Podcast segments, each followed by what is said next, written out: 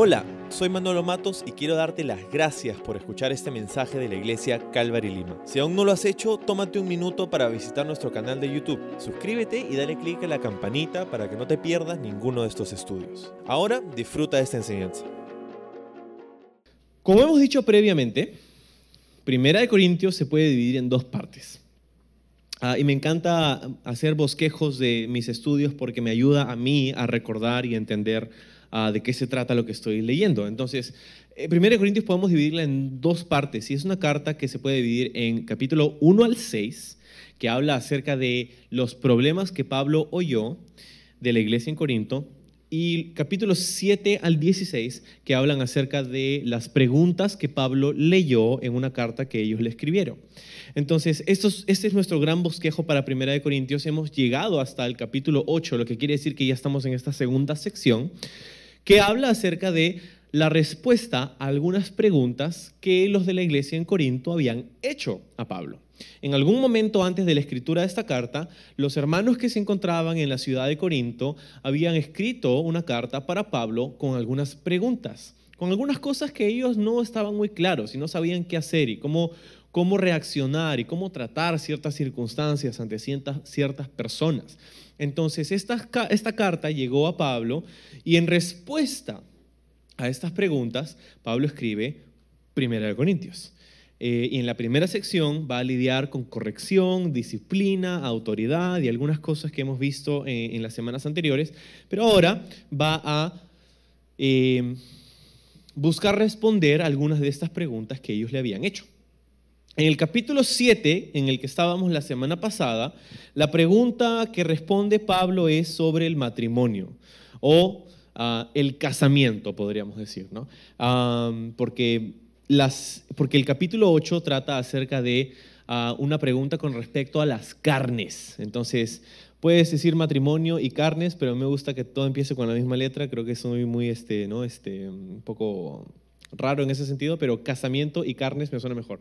Entonces, capítulo 7 trata acerca del matrimonio o casamiento y hemos visto eso. En el capítulo 8 de hoy trata acerca de un problema con las carnes. Ahora, tú dices, ¿un problema con las carnes? ¿De qué está hablando? Entonces, ¿qué? ¿Debemos ser vegetarianos todos? ¿O de qué problema estás hablando con las carnes? No, este, no sé si he venido al lugar correcto.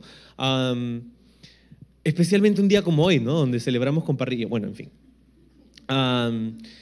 No, no ese es el problema. Eh, de hecho, el, problema es bastante diferente. El problema es uno que quizá nos va a costar un poco entender en tanto que nuestra cultura es un poco diferente a aquella que existía en esos días en Corinto. Pero tranquilo, porque sí vas a, vas a poder ver, mientras que consideramos el contexto, lo que Pablo está diciendo aquí.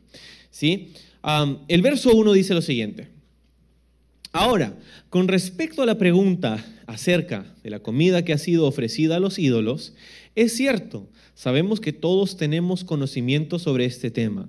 Sin embargo, mientras que el conocimiento nos hace sentir importantes, es el amor lo que fortalece a la iglesia. Entonces, en este capítulo Pablo está hablando acerca de su pregunta sobre lo que ha sido sacrificado a los ídolos, específicamente la carne que ha sido sacrificada a los ídolos. Para eso necesito retroceder un par de pasos para explicarte que en esos días había muchos templos de adoración a dioses paganos. O sea que había muchas religiones, podrías decir así, pero muchos dioses a los que adoraban dentro del panteón greco-romano había un sinfín de dioses a los que rendían culto en esos días. ¿no? Algunos de nosotros hemos escuchado algunos de esos dioses. ¿no?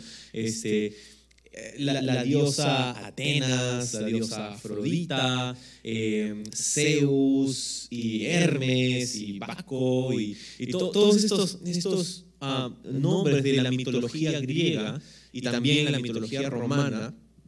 Eh, a los que adoraban. Y había un sinfín de templos. Pablo había, antes de llegar a la ciudad de Corinto, en su segundo viaje misionero, Pablo pasó por la ciudad de Atenas, donde encontró un montón de altares en la ciudad. Altar a este dios, a este dios, a este dios, a este dios. Y por si, por si acaso no nos hubieran, eh, hubieran, eh, faltado en, adorar a uno, hicieron un altar en Atenas que decía al dios no conocido. O sea que por si acaso Dios, si, si, nos, si nos ha faltado uno, ahí te hacemos altar. O sea, ese era el grado de idolatría que había en esta cultura en la que vivían los hermanos en Corinto. Ahora, parte de la adoración a estos dioses paganos era eh, un rito de sacrificio. Ah, el sacrificio de un animal traían ofrendas que sacrificaban en los altares de estos templos a esos dioses paganos. Entonces traían cosas como cabras o toros o vacas o ovejas y traían eso y, entonces los, los sacrificaban en el altar, pero esta ofrenda se dividía en tres partes usualmente. Un tercio de la ofrenda que traía una persona para adorar a su dios pagano ah, iría a ser quemada en el altar. En otras palabras, una tercera parte era puesta en el altar, se quemaba y en su totalidad era, digamos que para su dios. La segunda parte, ah, o el segundo tercio de esta ofrenda, se la llevaba a la persona que traía el sacrificio. Ah, y entonces era, era de una manera, era algo familiar, porque ibas a tu casa con un montón de carne para hacer tu parrillita más tarde. ¿no? Entonces, ah, y la tercera parte de ese sacrificio, el tercer tercio de esta, de esta ofrenda que se traía, se la quedaban o se las daban a los sacerdotes o sacerdotisas que ah, estaban en los templos de esos dioses. Entonces, ah, de esa manera eh, se repartían los sacrificios y esto era algo común. Ellos hacían esto casi todos los días, era una cuestión muy común. Y, y eso multiplícalo por la cantidad de templos que había en la ciudad. Entonces tú ves, ah, ¿qué Dios quiero? Ah, ¿Cómo, quiero que me vaya bien? A ver, el Dios de qué necesito, el Dios del dinero. Entonces voy a sacrificar al Dios del dinero para que me dé, ¿no? Para que esté apaciguado conmigo, para que me vaya bien en ese sentido. Ah, no, el Dios de las relaciones este, amorosas porque necesito una pareja, entonces voy a ir. y se movían de esa manera. Era muy común en esos días. Ahora, esto generaba una segunda capa de complicación porque y, podríamos decir que esto, es, esto sería el, un problema de primer mundo. ¿no? Este, ¿Por qué? Porque se hacían tantos sacrificios y tan seguido que los sacerdotes y las sacerdotisas ya no sabían qué hacer con tanta carne. Entonces era más carne de la que podían comer ellos y sus familias. Y la carne terminaba pudriéndose, terminaba malográndose. En algún momento de la historia decidieron, en vez de que esa carne se eche a perder, vamos a venderla a un precio muy, muy rebajado para que la vendan en los mercados. Entonces, los sacerdotes tomaban su parte y el resto, lo que no querían, lo vendían a ciertos carniceros que comprarían esas carnes a un precio regalado y harían ofertas a estos carniceros para vender carne al público, a la gente de la ciudad, a un precio con descuento.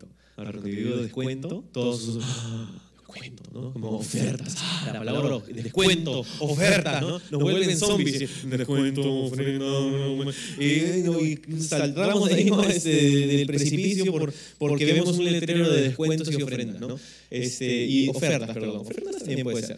Entonces, somos así, nos encanta esa, esa idea, el concepto de, de descuentos. Es toda una estrategia de marketing el día de hoy, ¿no? porque en verdad te dicen que está este, 1599, ¿no? Es, es como un sol de descuento. ¿no?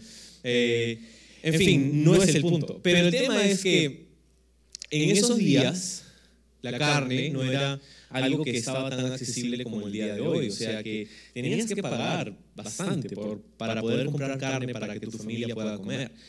Entonces, obviamente, ah, si ibas a un mercado que te vendía carne que estaba en buen estado, no estaba malgrada, era buena carne, pero te lo daba a un mejor precio, obviamente, ¿dónde quisieras comprar tú? Es la misma carne, pero es un precio más barato todo el mundo escogería comprar la carne más barata. Pero así también todo el mundo sabía que esa carne que es más barata, todos sabían que había llegado ahí y que tenía un precio rebajado porque había sido sacrificada a un ídolo. Entonces todos sabían esto, todos sabían que esto era lo que pasaba, esa era parte de la realidad. Y por la mayor parte nadie tenía un problema con eso. ¿Quién va a tener un problema con carne más barata? No, este, bien, eso no es un problema. Hasta que llegamos a la iglesia. Y en la iglesia había algunas personas que comenzaron a decir, ese sistema me parece interesante, pero no sé si es algo que agrade a Dios. O sea, ¿cómo puedo yo, siendo cristiano, comer carne, o sea, poner algo en mi sistema, en mi cuerpo, que ha sido sacrificado a un ídolo?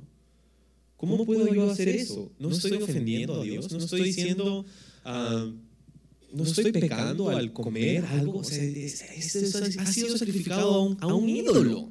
¿Cómo me lo voy a comer? No, no, no puedo hacer eso y comenzó a haber una división en la iglesia, una, una, una serie de, de, discusiones entre los hermanos de la iglesia, entre algunos que decían, oye, no molestes, es carne más barata, cómetela y cállate. ¿No? Este, y otros que decían, no, ¿cómo puedo, no, no puedo hacer esto? Eso está, estoy, estoy pecando y tú estás pecando. Y, entonces, ah, te puedes imaginar todo esto que pasaba, ¿no? Entonces, ¿qué, ¿qué hicieron? Bueno, vamos a escribirle a Pablo, pues, a ver qué nos dice. Nosotros no sabemos qué hacer. Entonces le escribieron a Pablo, Pablo, ¿deberíamos comer de esto o no? Ahora, en el verso 1 que hemos leído, Pablo parece, o sea, esta traducción entre comillas dice, es cierto, dice, sabemos que todos tenemos conocimiento sobre este tema. Ahora, las comillas no están ahí en el lenguaje original, pero el lenguaje original sí sugiere que esta era una cita de, ah, de lo que ellos habían dicho. Entonces, parece que Pablo está citando la carta que ellos le habían escrito. Entonces, muy probablemente esta carta hubiera sonado algo como esto. Hola Pablo, uh, tenemos una pregunta, es acerca de las carnes que han sido sacrificadas a los ídolos. Por favor, ¿podrías decirles a estos ignorantes que no quieren que comamos que está bien comerlo? O sea, todos sabemos que está bien, no es carne que nos va a hacer daño, no es carne que va a... No, no hay ningún problema. Todos entendemos el origen de esa carne, todos sabemos que los animales han sido creados por Dios. Entonces, por favor, ¿podrías decirle a estas personas cucufatas que se dejen de vainas? O algo así. Y Pablo dice, claro, es cierto, todos tenemos conocimiento sobre este tema. Pero sigue diciendo en el verso 1, sin embargo, mientras que el conocimiento nos hace sentir importantes, es el amor lo que fortalece a la iglesia. Pablo, inspirado por el Espíritu de Dios y con una sabiduría impresionante, va a tomar este tema de las carnes y va a usarlo como una excusa como una excusa, como un ejemplo para hablar de un tema mucho más importante. Pablo no va a hablar tanto acerca de la carne que es sacrificada a los ídolos, pero va a tomar esto como un, puente de, un punto de partida para hablar acerca de sus relaciones interpersonales. Entonces, Dice, el conocimiento dice, nos hace sentir importantes. Y hay dos cosas que están siendo contrastadas en este pasaje, ¿sí? que necesitas observarlas y resaltarlas. Y, las dos cosas son estas. Número uno es el conocimiento y número dos es el amor. Conocimiento y amor. Intelecto y afecto, si quieres llamarlo así.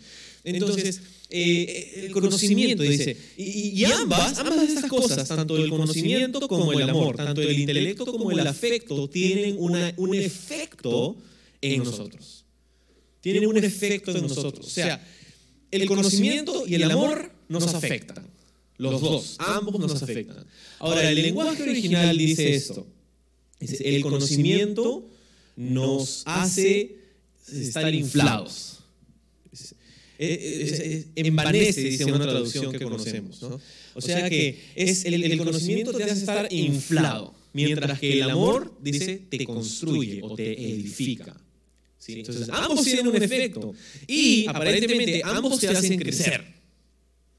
Pero la diferencia está en que algo que está inflado puede ser reventado, mientras que algo que está construido permanece. Entonces, es como la idea, es como la diferencia entre una burbuja y un edificio. ¿no? Eh, eh, hay grandes diferencias, ¿no? Una, burbuja, que, ah, wow, ¿no? Mi, mi, hijita tiene tres años, acaba de cumplir tres años, y le fascinan las burbujas, ¿no? Puede estar haciendo cualquier cosa, pero apenas ve una burbuja, ¡ah! se va corriendo. es, es lindo, es, es mágico, es, ¡ah! Qué, qué, qué bonito, qué impresionante. Pero una burbuja tiene una corta duración, ¿verdad? Y una burbuja ante la, ante la menor alteración se revienta y ¿qué queda? Nada, ¿verdad? Está llena de aire, no queda nada. Se ve muy bien, pero no tiene nada y no queda nada después de que esta pasa. En cambio, algo que es, que es edificado, algo que es construido, es bastante diferente porque para empezar toma más tiempo. Para edificar algo tienes que excavar primero, hacer un cimiento, poner el cimiento de y después ir edificando. Entonces toma, toma bastante más tiempo, toma más trabajo, es menos glamoroso, es menos atractivo, pero en última instancia las edificaciones perduran por muchísimo más tiempo que las burbujas, ¿no? ¿Podemos estar de acuerdo con eso?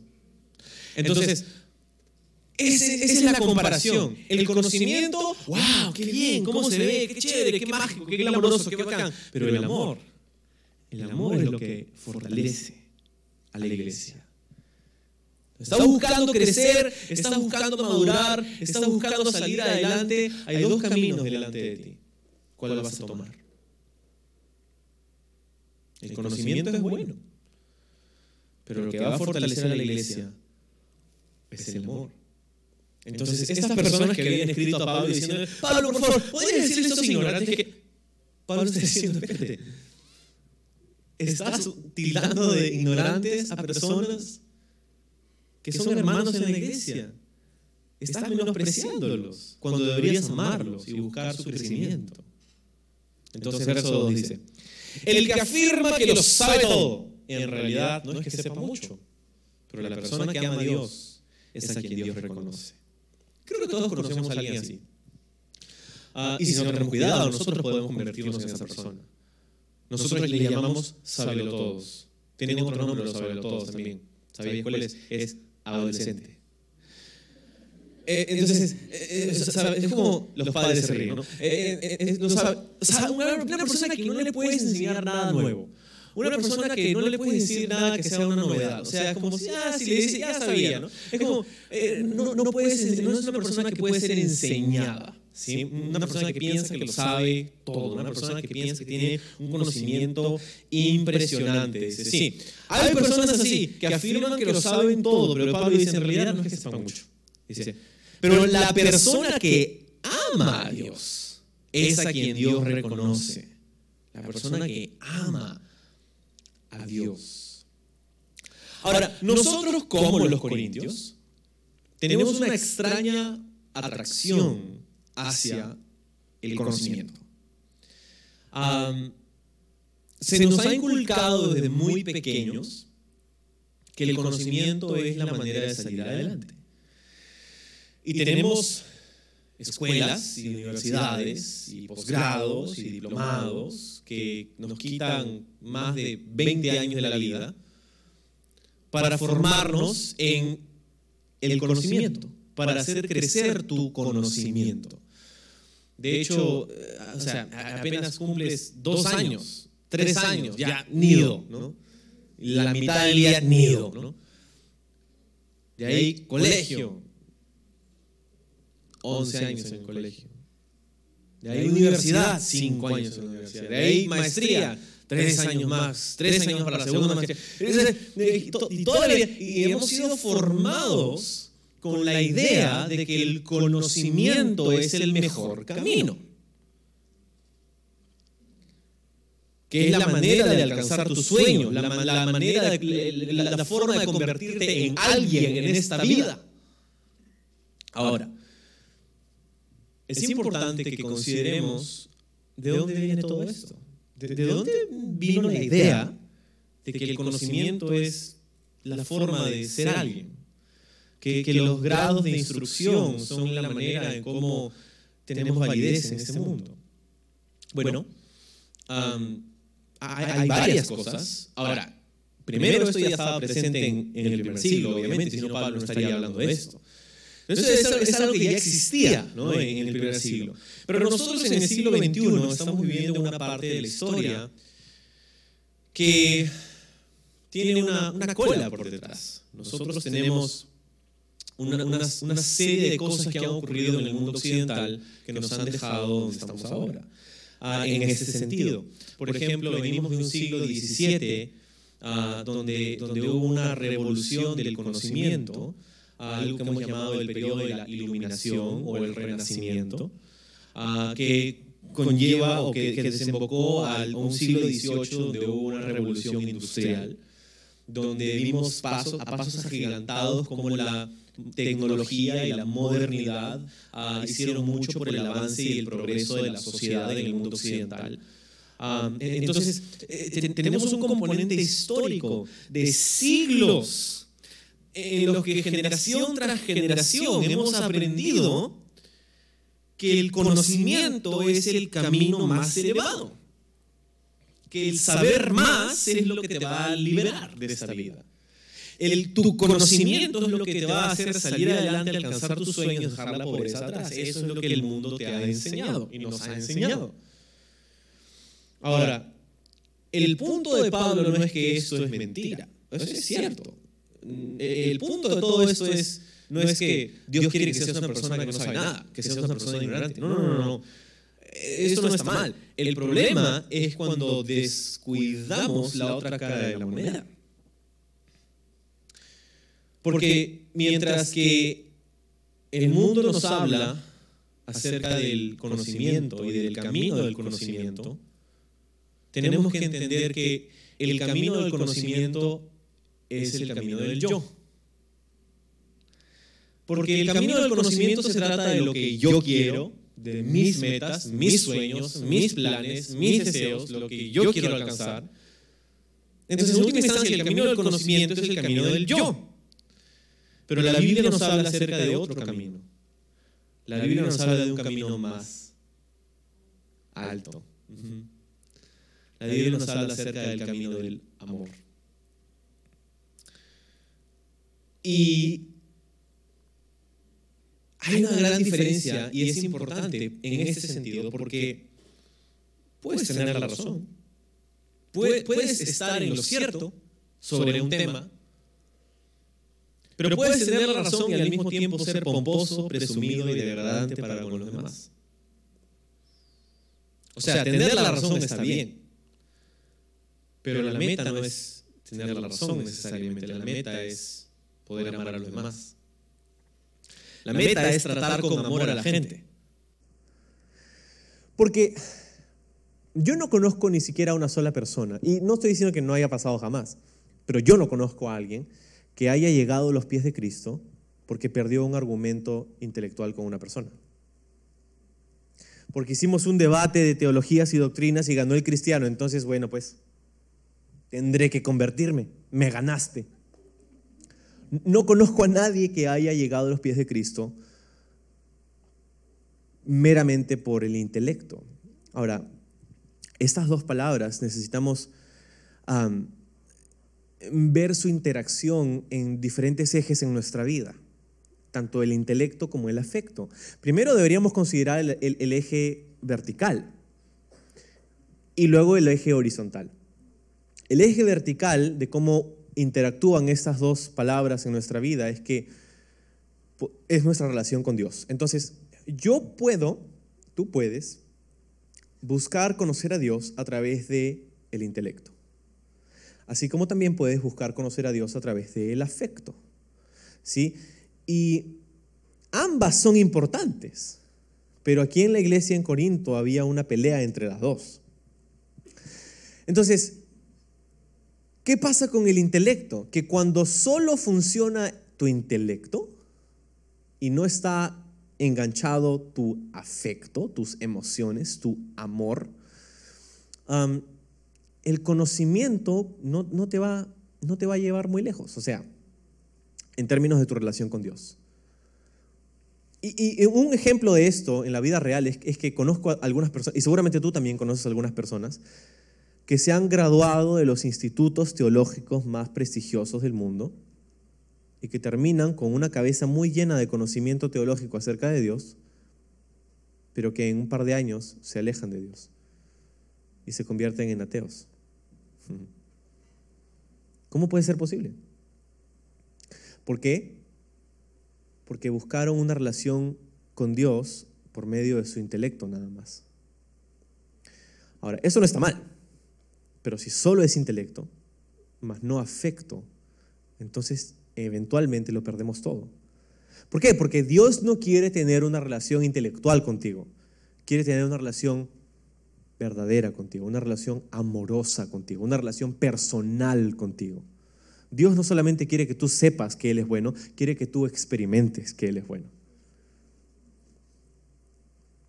Entonces podemos relacionarnos con Dios con nuestro intelecto, pero nos perderíamos de lo más importante, que es la sustancia. Ahora, hemos hablado del eje vertical. El eje horizontal también es importante. ¿Cómo nos relacionamos con los demás? Y, la cosa es que cuando nos relacionamos con los demás en base a nuestro intelecto, pues es difícil hacer conexiones personales profundas. Porque andamos con una cabeza muy grande, ¿no? Podemos pasar por la puerta porque nuestra cabeza es muy grande, ¿no? Tenemos que pasar así. Porque andamos con una cabeza inflada, como dice Pablo aquí, de conocimiento. Y eso no nos permite conectar con la gente. Por otro lado, es a través del afecto que podemos conectar con las personas. Y lo que pasó ayer, por ejemplo, no era un debate teológico el que salimos a hacer a las calles, era un acto de servicio. Y el acto de servicio provenía del amor. Por eso llamamos yo amo a mi ciudad, al día de ayer. Y eso hizo que personas digan, cuéntame más. ¿Te das cuenta? Entonces, Pablo está haciendo una diferenciación que es muy importante para nosotros entender. Tener la razón está bien, pero la meta es tratar a los demás con amor. No seamos conocidos entonces por nuestro intelecto, sino que busquemos ser conocidos por nuestro amor hacia los demás. No dejemos de perseguir crecer en conocimiento, pero seamos tan o más activos en perseguir el crecer en amor. Verso 4. Entonces, dice Pablo, ¿qué acerca de comer carne ofrecida a los ídolos?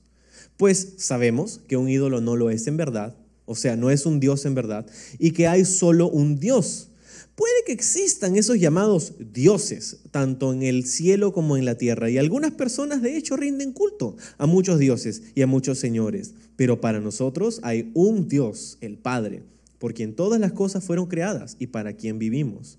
Y hay un Señor, Jesucristo, por medio de quien todas las cosas fueron creadas y por medio de quien vivimos. Entonces, para responder claramente a su pregunta, ¿qué hay de la carne sacrificada a los ídolos? Pablo está diciendo en palabras muy claras, mira, eh, eh, es cierto, o sea, los ídolos no existen. O sea, es, es importante que entendamos esto acerca de la idolatría. La idolatría no está mal, no es, la idolatría no es un pecado porque existen estos otros dioses a los que Dios no quiere que adoremos. No, no, no. La idolatría es un pecado porque ponemos en el lugar de Dios a cosas que no lo son. E, e, esa es la idolatría. O sea, los dioses que la gente adora no existen. O sea, eh, yo puedo decir, ah, parlante, eres mi Dios, ah, te rindo culto parlante, ¿no? Eh, pero ese parlante ha sido creado por un hombre. Y ese parlante no, me puede ayudar. Ahorita me está ayudando, pero en el primer servicio no me está ayudando.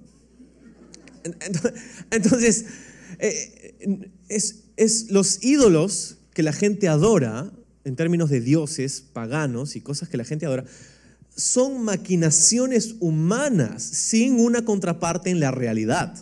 No existen verdaderamente. Es importante que sepas eso. Isaías refleja eso también en su libro en el Antiguo Testamento. Isaías dice, no, no, no, los entiendo. O sea, un día cortas un árbol, al día siguiente haces con esa madera una cama, un mueble, una mesa, y al día siguiente haces un ídolo, lo, tallas y luego lo cubres con oro y luego te postras y lo adoras como si fuera tu Dios. No, no entiendo eso. O sea que eh, piensas que ese, tú, lo has tallado y si quieres llevarlo de un lugar a otro tienes que ponerle ruedas y tienes que subirlo sobre tus hombros para poder llevarlo. ¿E-, ¿Ese es tu Dios? Dice Isaías. Entonces Pablo está diciendo aquí, tienes que entender algo acerca de la idolatría. Los ídolos verdaderamente no existen, no son nada. Solo hay un Dios, dice, y se llama Dios Padre.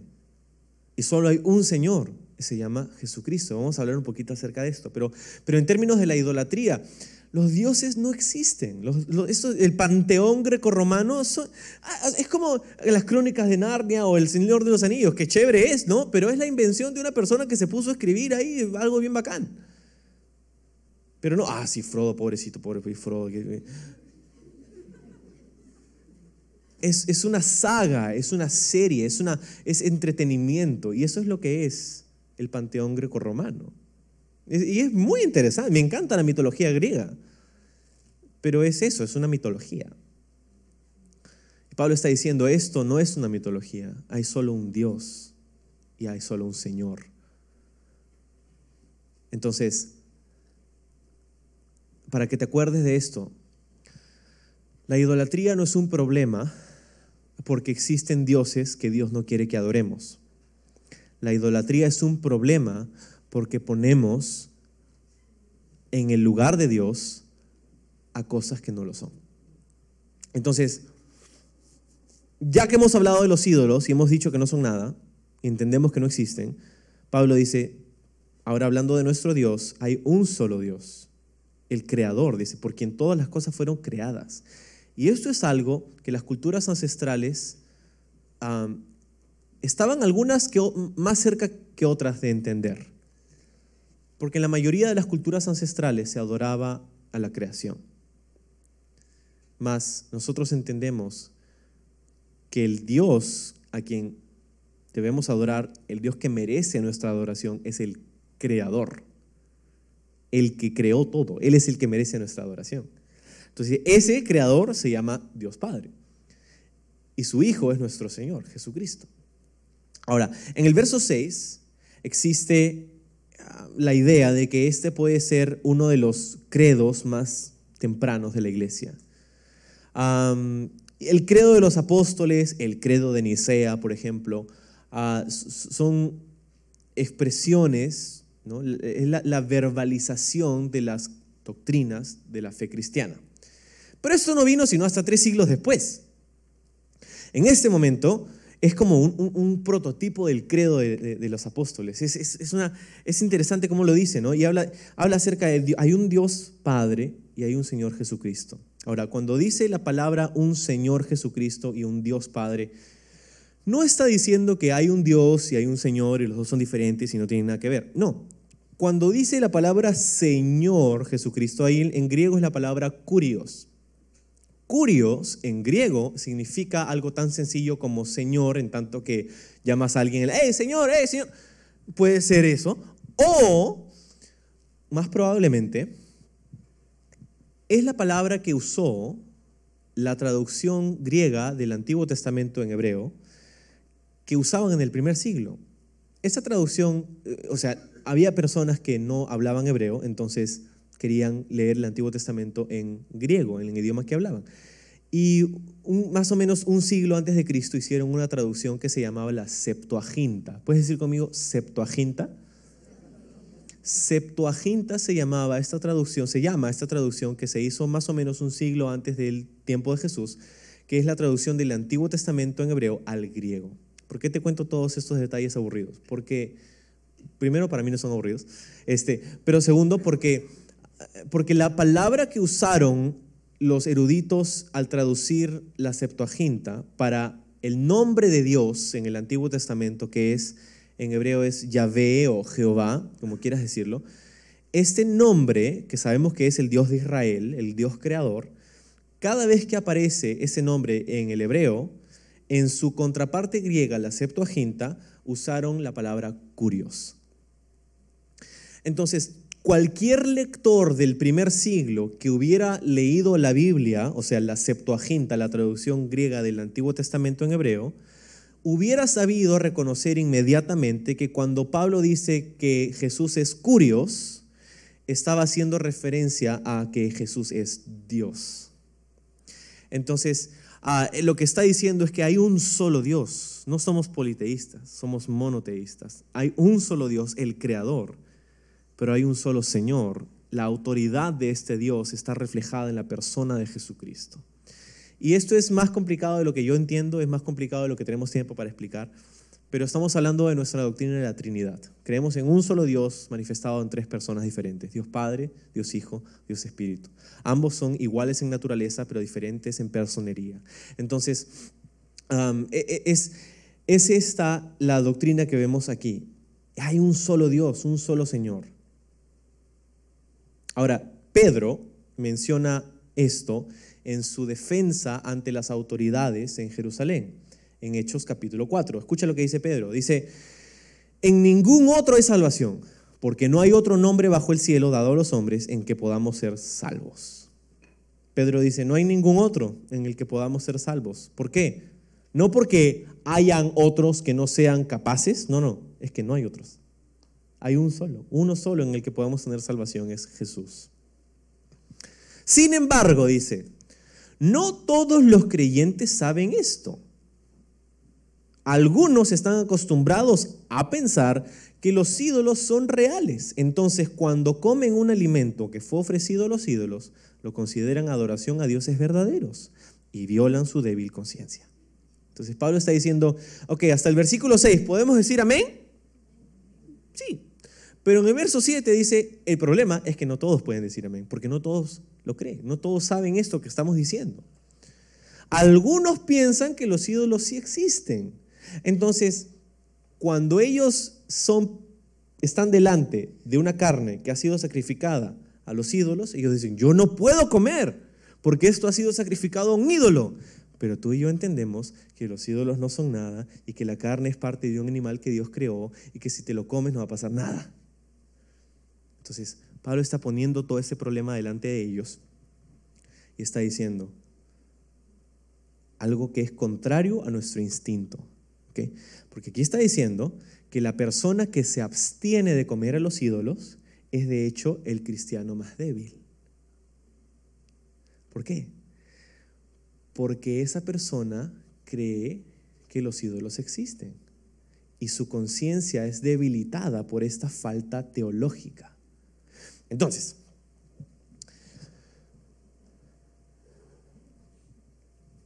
esto es diferente de lo que nosotros pensamos instintivamente. ¿Por qué? Porque normalmente las personas que nosotros consideramos más santas y más maduras son las personas que menos disfrutan.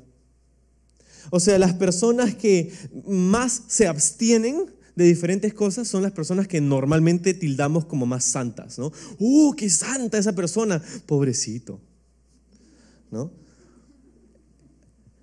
Y Pablo está diciendo, no, es al revés.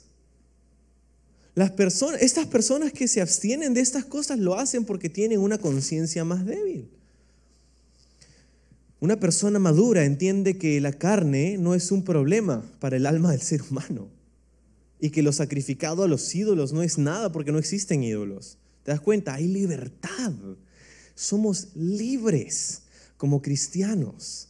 Es muy triste cuando las personas resumen la vida cristiana a una lista de cosas que pueden y no pueden hacer. Cuando comparto con mi fe, de mi fe con algunas personas, Ah, seguramente te han hecho esta pregunta que me han hecho a mí alguna vez. Ah, ¿qué decir? Y en tu iglesia no te dejan hacer esto, ¿no? No me dejan. ¿Qué, qué, tiene, que ver eso? ¿Por qué? Porque muchas personas piensan que la vida cristiana es una vida de, listas, de legal listas, de, de, cosas legales, de cosas que podemos hacer y no podemos hacer. Y es triste cuando resumimos nuestra vida cristiana a eso, pero ¿sabes qué es más triste? Es más triste cuando pensamos que alguien que tiene convicciones diferentes a las nuestras es inferior.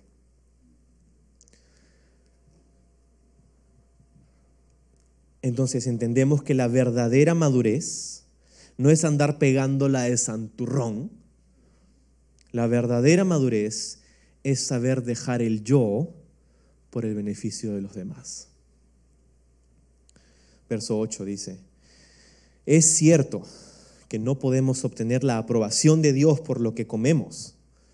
No perdemos nada si no lo comemos y no ganamos nada si lo comemos.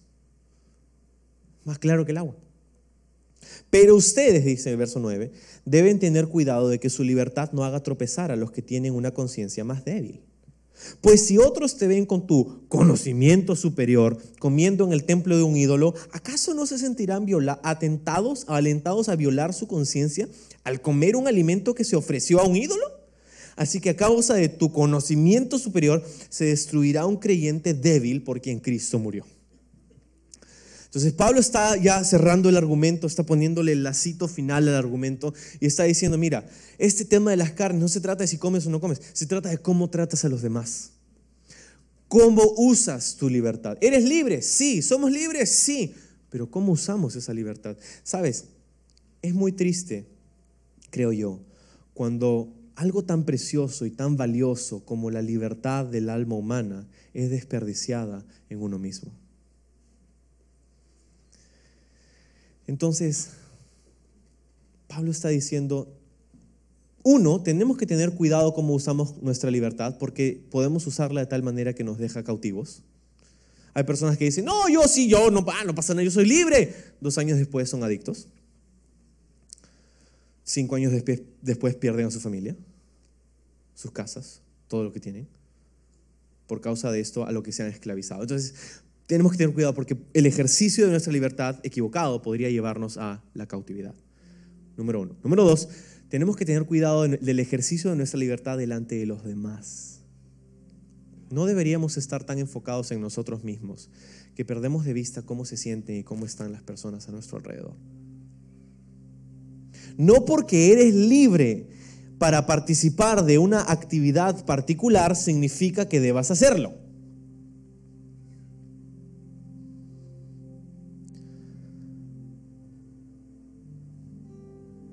Si al hacerlo estoy haciendo tropezar a alguien que tal vez sea menos maduro que yo.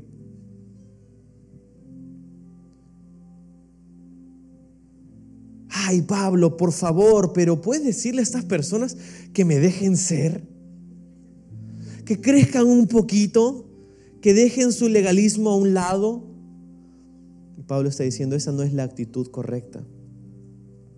Puedes tener la razón y aún así tener un corazón incorrecto puedes estar en lo cierto y aún así estar en falta. Verso 12 dice, cuando ustedes pecan contra otros creyentes, al alentarlos a hacer algo que para ellos está mal, pecan contra Cristo. Por lo tanto, si lo que como hace que otro creyente peque, nunca más comeré carne mientras viva, porque no quiero hacer que otro creyente tropiece. Y es la primera vez que Pablo utiliza la palabra pecado en todo el pasaje. ¿Te diste cuenta que no la usó para hablar acerca de, la comida sacrificada a los ídolos? Nunca dijo que eso era un pecado. Pero utiliza la palabra pecado cuando comienza a hablar acerca de nuestro, nuestra influencia para con los demás.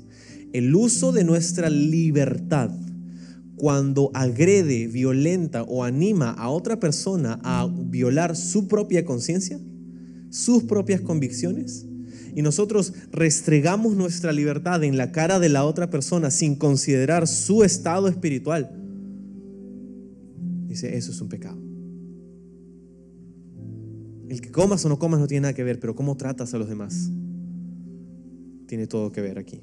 Ahora tú dices, Manolo, pero ya nosotros no tenemos ese problema. O sea, ¿qué importa si comemos carne sacrificada? Eso no se hace ya. Entonces que todo el capítulo 8 los, lo vamos a arrancar de nuestra Biblia. No, no, porque mientras que este problema, el ejemplo particular de la carne sacrificada a los ídolos ya no es un problema para nosotros, la clasificación más grande es la libertad cristiana. Y bajo esta clasificación hay muchas cosas que sí se aplican a nuestra vida, como por ejemplo la música que escuchas, las películas y series que ves, la forma como hablas, lo que tomas. ¿Hay libertad? Sí hay libertad.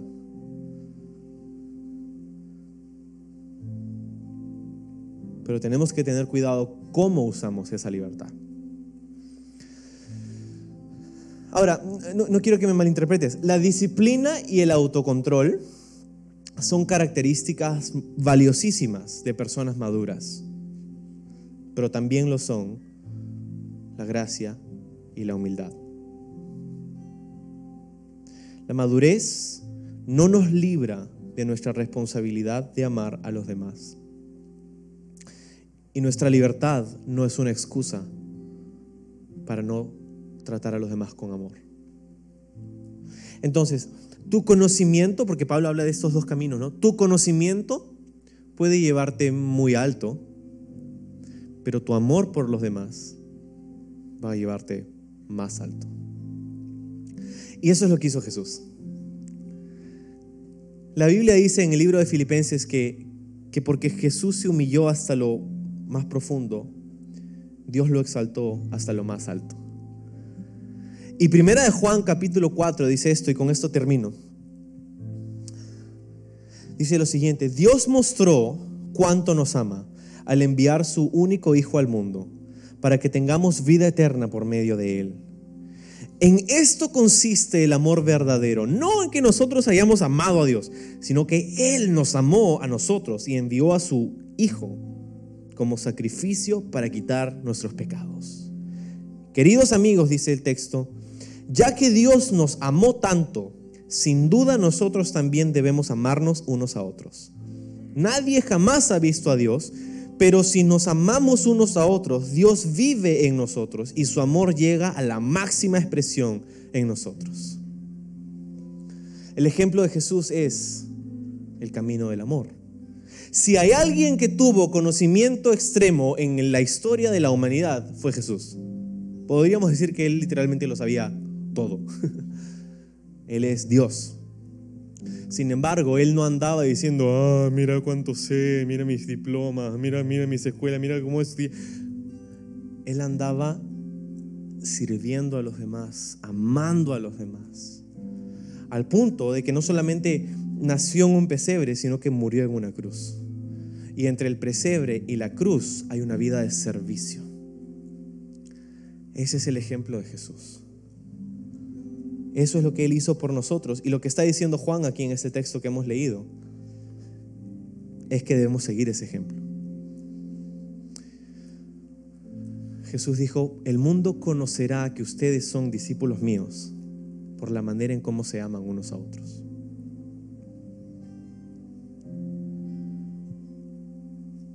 Así que esta mañana